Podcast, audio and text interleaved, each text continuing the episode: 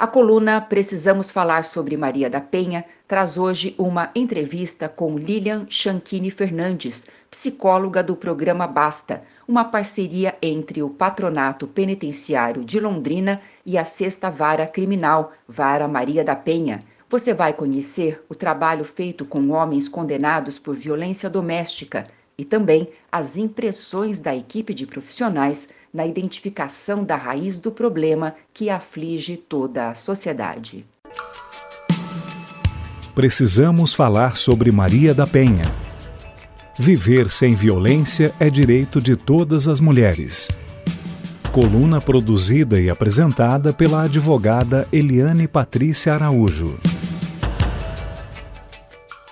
A Lei Maria da Penha é considerada pela ONU uma das três melhores leis que tratam do assunto violência doméstica e familiar e prevê, entre outras coisas, a obrigatoriedade de participação do sentenciado por violência doméstica em programas de autoanálise e reflexão.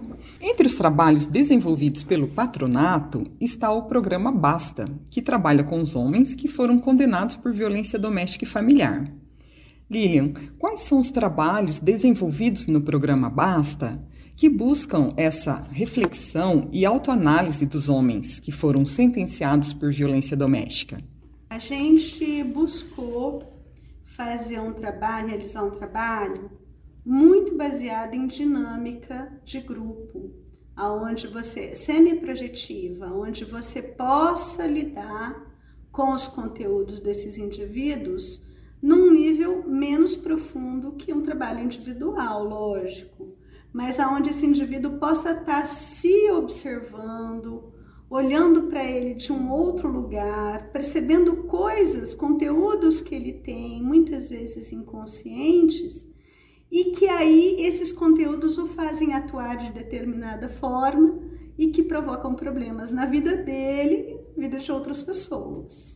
Então, basicamente, a ideia é essa: fazer esse indivíduo olhar para ele e quais são as motivações presentes na vida dele que o fazem atuar daquela forma tão complicada para ele, para a parceira, para a família, para a sociedade. Ele está estruturado em 16 encontros obrigatórios. Eles duram duas horas cada, cada dia. E a primeira reação deles é muito ruim. Eles vêm muito bravos, porque é muito raro você achar um indivíduo autor de violência doméstica que venha dizendo que ele fez mesmo e que ele estava errado e que aquilo não era bacana. E aí, o primeiro registro que eles têm com o programa é um registro de punição, é um registro ruim, ser obrigado a frequentar um lugar ao qual eles não querem, né? As primeiras reuniões é a transformação do registro afetivo. É fazer com que eles entendam que a nossa intenção não é continuar o processo de punição, porque em geral eles vêm muito humilhados, sendo reconhecidos em todos os lugares que eles entram, onde as pessoas os conhecem, os conhecem como monstros, como pessoas que são completamente incapazes de se controlar. Então, quando a gente começa a abrir a possibilidade de que eles possam falar sobre isso e que a gente vai trabalhar o que, que é isso, o que, que aconteceu mesmo, da onde que foi, é, por que, que, que você reage desta forma e não de outra, onde que você aprendeu a reagir dessa forma. É, é uma, uma, uma uma relação muito bacana que se estabelece e que aí você começa a enxergar o quanto a gente precisa desses espaços para que os homens comecem a repensar essa ideia de masculino que está posta na nossa sociedade. Nós temos uma cultura de um machismo tóxico ou frágil. Essa ideia da, da masculinidade tóxica ela é uma masculinidade que impõe um modelo ao homem da ordem do impossível. Ser aquele homem que a masculinidade tóxica ou frágil propõe é extremamente sofrido, violento para o homem.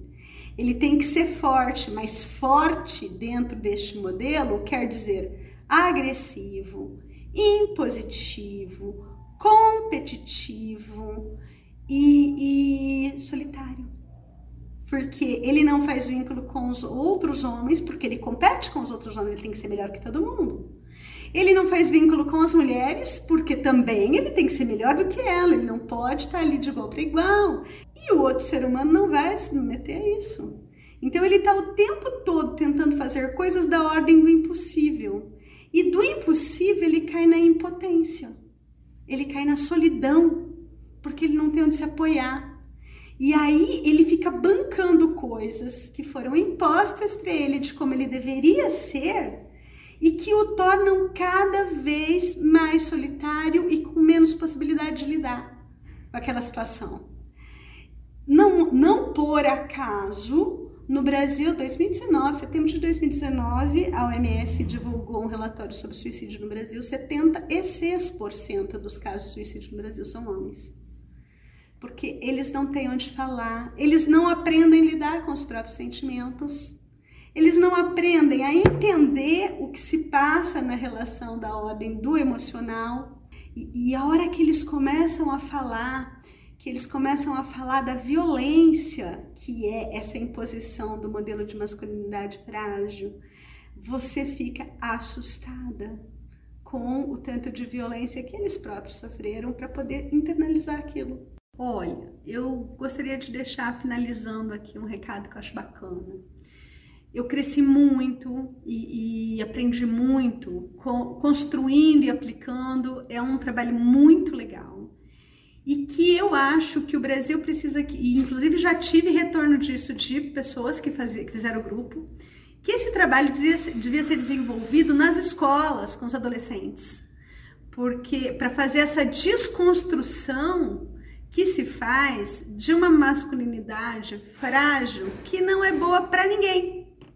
Né? Você constrói um indivíduo acreditando em coisas que não faz bem para ele, não faz bem para quem está no entorno dele e não faz bem para a sociedade. Então, eu sonho o dia que a gente puder fazer esse tipo de trabalho nas escolas, de desconstrução dessa ideia tão ruim para nossa sociedade precisamos falar sobre Maria da Penha. Viver sem violência é direito de todas as mulheres. Coluna produzida e apresentada pela advogada Eliane Patrícia Araújo. Contatos pelo WhatsApp 43 98835 9339.